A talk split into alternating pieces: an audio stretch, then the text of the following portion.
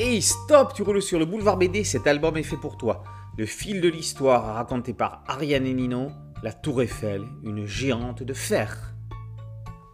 Si aujourd'hui, la Tour Eiffel, en plus d'être le symbole de la France, abrite des antennes relais de télécommunications, elle fut construite à la fin du 19e siècle pour le simple exploit technique de son édification pour l'exposition universelle de 1889 à Paris.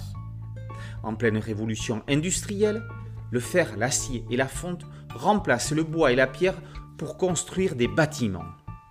Les pays développés s'engagent dans cette course au progrès, rivalisent d'ingéniosité les uns les autres.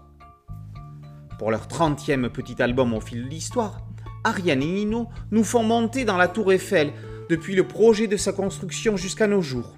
On assiste ainsi aux réflexions de Gustave Eiffel et de ses concurrents, le concours qui fut organisé, on apprend comment les questions techniques sont réglées et la façon dont les pièces ont été assemblées, comme un gigantesque jeu de mécano avec des pièces en fer façonnées et trouées dans les ateliers de Levallois-Perret.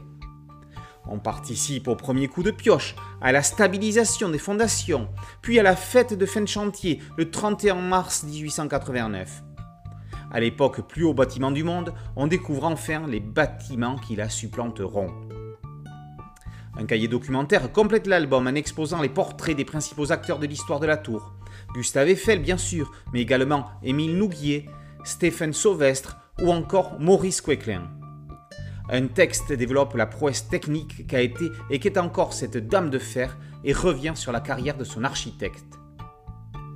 Fabrice R et Sylvain Savoya tiennent avec cette adorable et instructive petite collection la recette pour tout apprendre avec plaisir, un peu comme du C'est pas sorcier en bande dessinée centrée sur l'histoire.